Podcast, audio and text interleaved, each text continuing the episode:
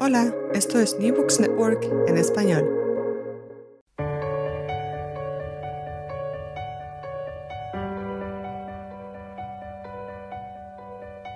Todo comenzó ayer. Un podcast de la Asociación Española de Historia Económica.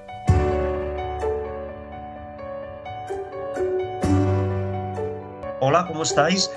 Soy Fernando Collantes de la Universidad de Oviedo y esto es Todo comenzó ayer. Cada quincena entrevistamos autores de libros que nos ayudan a comprender nuestra economía y nuestra sociedad desde una perspectiva de largo plazo. Hoy nos acompañan Juan Hernández Andreu. Bienvenido, Juan. Hola, buenos días. Muchas gracias por la atención de hacernos esta entrevista, que nos agrada mucho, y también saludos a los colegas y amigos que nos estén escuchando. Muchas gracias. Buen y día. También, también nos acompaña José María Ortiz Villajos. ¿Qué tal, José María? Muy bien, Fernando. Igualmente, pues agradezco muchísimo la, invitación que nos hacéis a, presentar este, este, libro que hemos hecho con tanta ilusión, Juan y yo. Muchísimas gracias. Juan Hernández Andreu es profesor emérito, durante muchos años catedrático de Historia e Instituciones Económicas en la, en la Universidad Complutense de Madrid.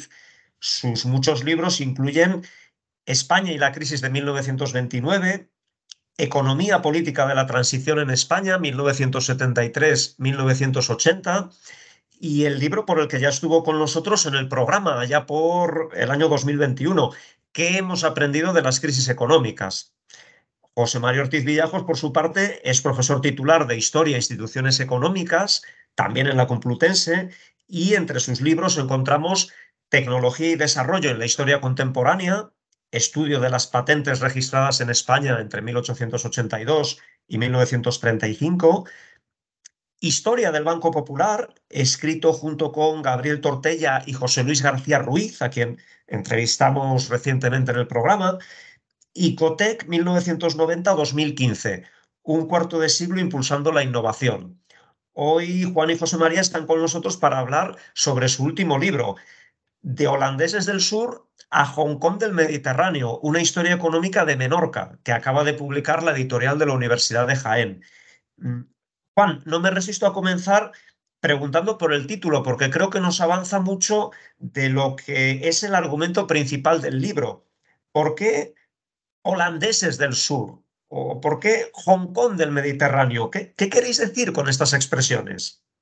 Eh, Efectivamente, eh, la contestación a esta pregunta viene eh, dada ampliamente a lo largo del libro, pero ciñéndonos a las expresiones eh, estrictamente textuales, la primera exalta la pericia, nunca desmentida, de los intrépidos y valientes marinos menorquines que merecieron dicho dictado de holandeses del sur, que fue por parte del general Tofiño, 1732-1725, que fue un marino y cosmógrafo español, director de academias de guardias marinas de Cádiz, de Ferrol, también de Cartagena.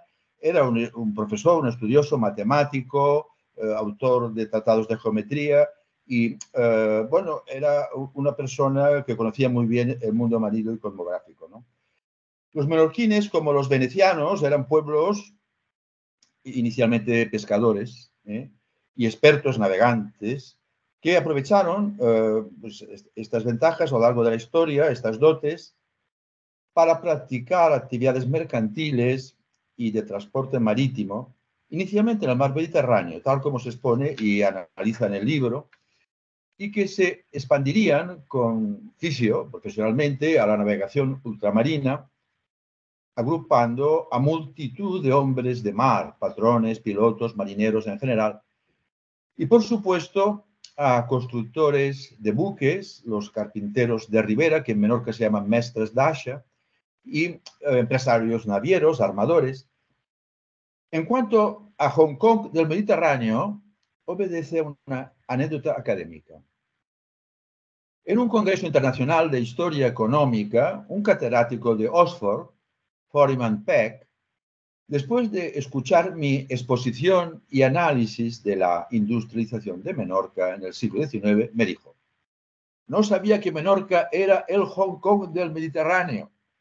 Y le tomé el comentario para el título del libro, de este libro. lo cual además nos animó a José María y a mí a escribir esta historia. Y a ello eh, habría que añadir, para terminar esa, esa respuesta, la gran capacidad de información tecnológica, productiva y societaria de los menorquines para afrontar y superar las crisis cíclicas de la economía. Asimismo, la facilidad para vender ¿eh? sus mercancías y servicios. Además, disponían desde antiguo vía libre para entrar en los puertos más orientales, más recónditos del Mediterráneo, con un pabellón propio, fundándose en contratos con los otomanos, que eran expertos en ese tipo de tratos, según me contó el catedrático mallorquín de Relaciones Internacionales de la Complutense, Antonio Trujol Serra. Uno de los aspectos más llamativos de la historia menorquina es que la isla estuvo bajo dominio británico durante la mayor parte del siglo XVIII. ¿Qué balance económico hacéis de ese periodo, digamos, británico de la historia menorquina? Sí, mira, mantenemos la tesis eh, de que, José María y yo, de que la presencia británica entre 1708 y 1713, Utrecht, y 1756, primera etapa, y luego entre 1763 y 1782, segunda etapa inglesa, fue positiva en lo económico. No obstante, la recuperación de la isla para la corona de España por Carlos III, la Pascua de 1782, no interrumpió el crecimiento menorquín.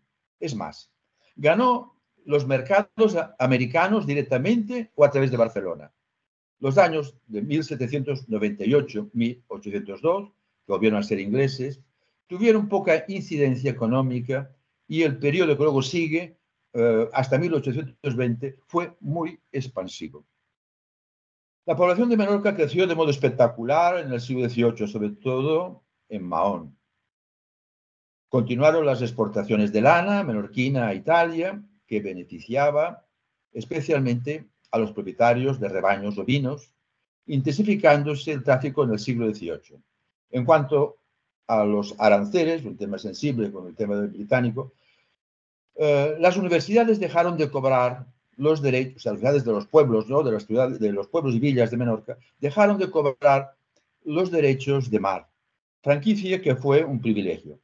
No obstante, eh, los barcos extranjeros pagaban el derecho de ancoraje, que grababan los fondeos dentro del puerto, establecido por el gobernador inglés Kane, en la primera etapa, según el tamaño, según el tamaño del barco, lo cual limitó el grado de comercio libre que se atribuye a la Menorca británica. Después del dominio francés, que fue de 1756 a 1763, Menorca volvió a ser inglesa, ¿eh? como decía, de 1763 a 1782, y continuó la expansión económica y con un mercado cautivo de 2.000 hombres, ¿eh?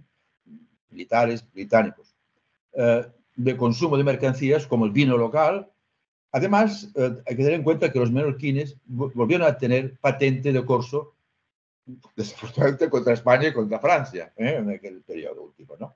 Es, nos ha resultado interesante la opinión de un destacado historiador británico al respecto, Desmond Gregory, eh, que argumenta razones por las que los ingleses tuvieron pérdidas en Menorca.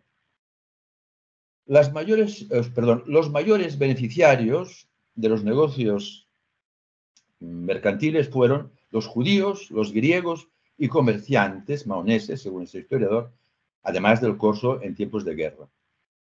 El libre comercio jugó en contra de los intereses ingleses, afirma el historiador. Y los aforos dispuestos por los jurados, los locales, perjudicaban al comercio inglés, así como los impuestos sobre el trigo, ¿eh? Eh, que, también eran perjudiciales para los intereses británicos.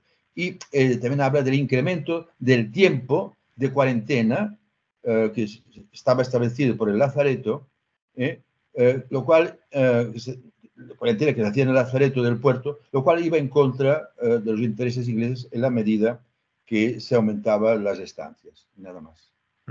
Bueno, puedo terminar diciendo que después de 1802, a raíz de, estas situaciones, pues los ingleses cogieron los barcos y de menor que se marcharon a Malta en 1802 y también un poco la contestación así. De acuerdo. Y, mientras tanto, más adelante, llegada la parte central del siglo XIX, eh, en Menorca va a ocurrir una cosa que en Malta no, y es que Menorca logra convertirse en una isla industrial. Em, ¿Cuáles son los sectores, José María, en que se basa esta primera oleada de industrialización menorquina? Sí, pues mira, en primer lugar cabe destacar el, desarrollo de la navegación a vapor, em, con la creación de una empresa que se llamó precisamente el, vapor maonés, que se crea en 1854-56, a, la que luego seguirían otras empresas de transporte en, vapores, que fueron muy importantes para dar salida a la creciente producción de la industria menorquina que estaba dinamizándose en, aquella época. Y, precisamente también es, en esa misma época, en 1855, y también impulsada en parte por los mismos empresarios que fueron Juan Taltabul y Pedro Plandolit, que es originario de Barcelona, o sea, también había ahí eh, empresarios barceloneses que se empezaron a invertir en Menorca, pues se creó la industria maonesa, sociedad anónima que se dedicaba a la fabricación de hilos y tejidos de algodón, una gran, una gran empresa textil algodonera que se localizó en, en Cala Figuera, junto al, pueblo, al, puerto de Mahón, y que contaba con la ventaja de que los barcos procedentes de América en aquella época todavía debían pasar una cuarentena en el Lazareto de Mahón, del que ha hablado antes, antes Juan. Por tanto, tenían como un acceso privilegiado al algodón americano. Eh, la empresa marchó muy bien precisamente hasta la guerra de secesión de, Estados Unidos en 1863-65, cuando pues esa misma guerra pues dificultó y encareció la importación de, materia prima y esto pues se sumó más adelante a la crisis española de 1868-74 que llevó finalmente a, liquidar y reconstituir la, empresa con un nuevo nombre que prácticamente era el mismo que el, que el anterior, que es la industrial maonesa. Se le añade una L ¿no? al, final de la industria en 1879. Y ahí tiene, un segundo periodo esta, esta compañía muy dinámico que llegó a tener pues, unos 500 trabajadores. Eh, eh, pero finalmente pues, la pérdida del mercado de Cuba en 1898 pues, acabaría eh, afectando muy duramente a la empresa que acabaría cerrando en, 1904 y aunque había, habría una segunda reconstitución, pues hasta que llegaría hasta 1910. También surgen en esta época las, las fábricas harineras impulsadas también por, por máquinas de vapor, eh, impulsadas o creadas por Juan Tartabulli y la familia Ládico.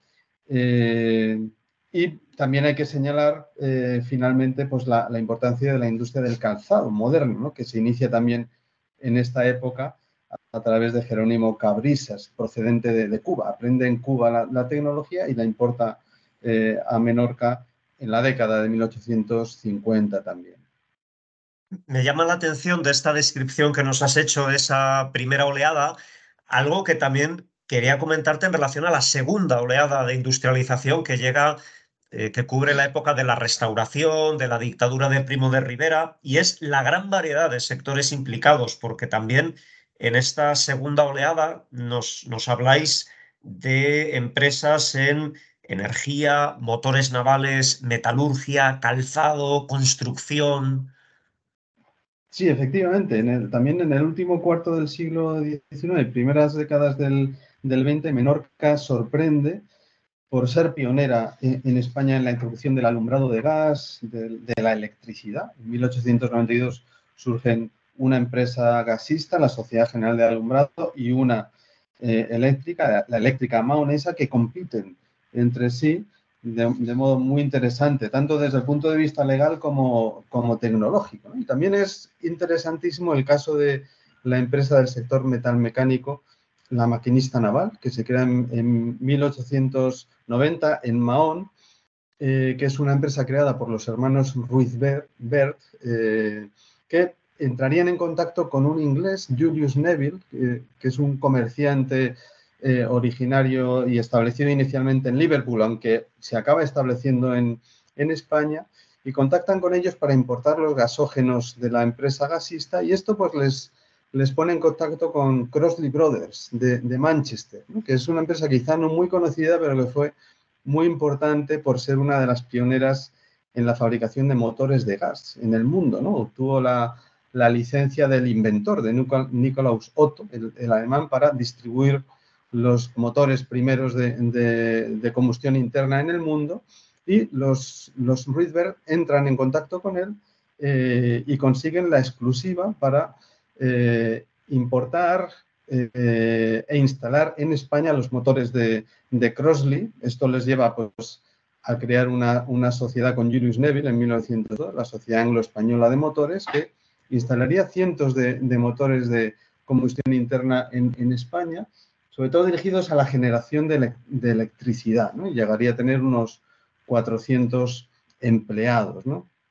Sin embargo, la relación con, con Crossley termina bruscamente en 1908 y esto fuerza a esta empresa a, buscar nuevos mercados con nuevos productos eh, que consigue hacerlo gracias a un crédito ilimitado que le concede el Banco de Mahón y esta, esta vinculación excesiva, digamos, entre, entre el banco y la empresa llevaría eh, a un pánico financiero famosísimo en, 1911 en, Menorca, que fue una especie de, crisis del 29 en tamaño insular, pero que, destrozó la economía eh, de la isla.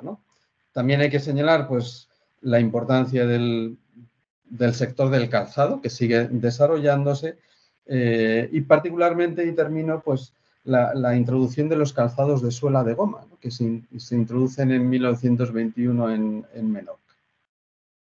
Y después de esta, esta oleada industrializadora, o de estas dos oleadas industrializadoras, mm, los años de la guerra civil, la posguerra, marcan un parón, pero Juan, nos habláis también de una tercera oleada de industrialización a partir de aproximadamente 1950. Eh, sí, efectivamente. Eh, con antecedentes, eh, quiero mencionar los años de 1930, que en Menorca no, fue tan, no hubo la crisis quizás como se relaciona incluso en España, en, ese decenio anterior a la, guerra. ¿no? A pesar de la crisis general, se puso en marcha en Menorca en los años 30 la bisutería con el sistema Toledín, como se llamaba ese trabajo inspirado en la artesanía toledana, que se trataba de emitir oro sobre metal fino. Se creó también eh, la que sería Flor de Menorca en 1930, precedente del caserío, eh, que es muy bastante conocido, que después, en 1944, se convirtió en la industria que será menorquina. Bueno, ya de lleno la tercera fase industrializadora tema, pero hay esos antecedentes que quería mencionar. Eh, nace la bisutería en los años 40, bueno, ya con esos precedentes el calzado industrial, siempre con un grado de persistencia eh, por la calidad de, los zapatos de producción, de producción manual en Menorca, eh, la electromecánica y los motores marinos. En los años de 1940 hubo crisis, esto diferencia un poco también el, el ciclo con el resto de España, porque eh, el resto de España fue más expansivo en los años 40, en cambio Menorca, pues no. ¿eh? Sin embargo, a partir de 1947 sí que, sí que hay un empuje eh, importante. ¿no? Eh, se crea Sumco, que son sumadoras comerciales con, tecnología importada de Estados Unidos y que fue exportador de, esas sumadoras a, Brasil, a Reino Unido y a Francia, muy importante en volúmenes y en calidades. ¿no? Y también se crea Joica, Jover y Carreras, que era una fábrica de motores marinos que tuvieron mucho éxito. Yo los he, todavía los he, los he disfrutado, he podido ver cómo funcionaban hasta hace unos años esos motores, ¿no? De, que tuvieron mucha demanda en toda España, ¿no?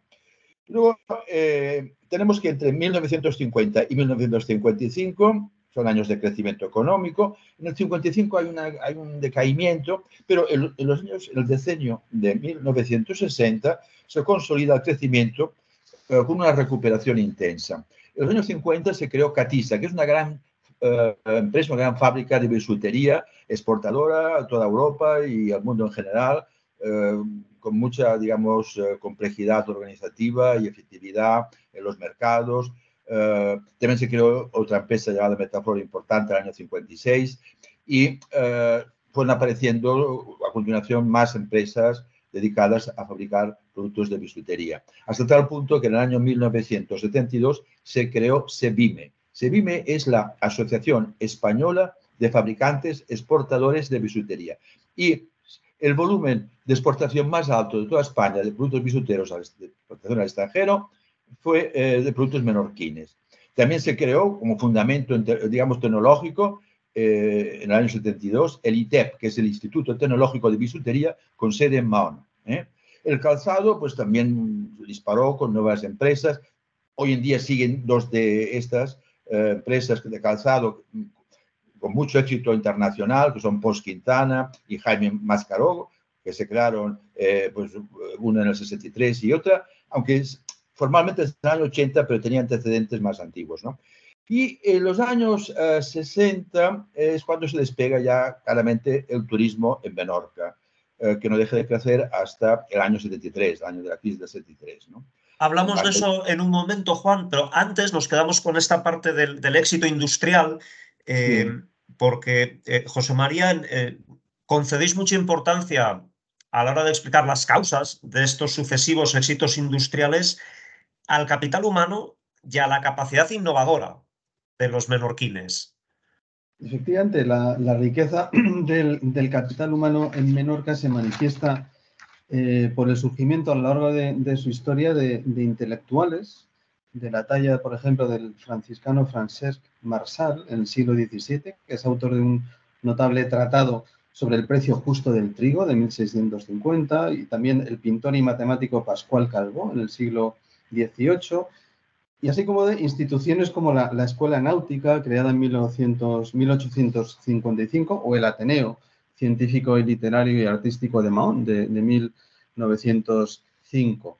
Eh, pero una aportación original de, este libro es la investigación que hemos hecho sobre las patentes registradas por menorquines entre 1850 y 1970, que efectivamente nos ha confirmado ese espíritu innovador es verdad que, Baleares en los siglos XIX y XX estuvo por debajo de la media española en términos de patentes per cápita, eh, pero eh, Mallorca es verdad que, dominaba, digamos, el número de patentes porque tenía 10 veces más población que, Menorca, pero en términos per cápita eh, se confirma que Menorca estaba por encima de Mallorca. Eh, en capacidad innovadora. Incluso Menorca estuvo por encima de la media española eh, en la época de la Primera Guerra Mundial, en los años 30, incluso en los años 50, en términos de, patentes por habitante. Y destaca también el, peso enorme que tuvo en las patentes del, sector industrial. El 97,5% de las patentes de menorquines eran industriales, frente al 77% de los, de los mallorquines. Eh, también había más patentes empresariales en Menorca que en, Mallorca. Bien, son indicaciones eh, que de algún modo confirman nuestra tesis de que esa, eh, eh, Menorca era excepcional en su protagonismo del sector industrial en comparación con otras islas del Mediterráneo. Termináis el libro, sin embargo, Juan, con una nota algo más sombría. ¿Cómo evoluciona la economía de Menorca tras la entrada de España en la Comunidad Económica Europea, actual Unión Europea? Bueno, siendo eh, muy, digamos, eh, contundente, ¿no? Desde el punto de vista de la industria, desde el punto de vista industrial, eh, mal, mal, porque como he sabido, la Unión Europea, Estados Unidos y los países occidentales en general, desde finales del siglo XX hasta la actualidad, vienen experimentando una preocupante desindustrialización, ¿eh? que se acusó más intensa después de la crisis de 2008. ¿eh? Y Menorca, isla que es y ha sido y sigue siendo, en fin, desde el punto de vista esencial, esencialmente industrial, sufrió el mismo fenómeno ah, a favor del sector servicios, hostelería y turismo en su conjunto con alta, además, ese cambio con alta elasticidad de cambio. ¿eh? Aunque eh, todavía persisten empresas industriales muy competitivas internacionalmente, como las mencionadas Pons Quintana, Jaume Mascaró y algunas otras. El PIB industrial de Menorca llegó a ser el 45% del total en 1975. Y ya en el primer decenio del siglo XXI, experimentó un descenso espectacular. A ello se une un problema estadístico porque no se dispone del VAP o PIB por localidades y sectores, lo cual, de disponerse, eh, ayudaría a, reorientar eh, la tendencia de la economía menorquina hacia la reindustrialización, eh, aprovechando ahora fondos de Next Generation de la Unión Europea.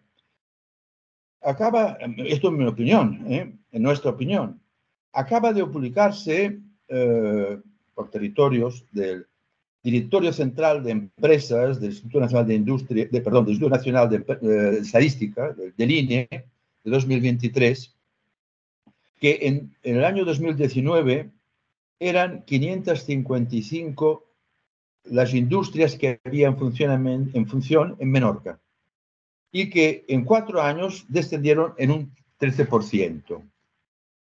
El sector servicios acapara eh, actualmente la mitad de la población empresarial, eh, con 3.917 sociedades activas y no han experimentado descenso alguno interanual. El problema de esta nueva estructura económica de Menorca es que la productividad es siempre más alta en la industria, habitualmente, eh, respecto al sector servicios, lo cual eso se traduce en salarios reales más altos en la industria, de modo que eso no acaba de, ese extremo no acaba de, alentar a los responsables de los gobiernos correspondientes a que en España eh, se volviera a considerar y ejecutar, una política económica de reconversión industrial, ¿eh? que sigue pendiente. También, claro está, para Menorca. El cuestionario imposible.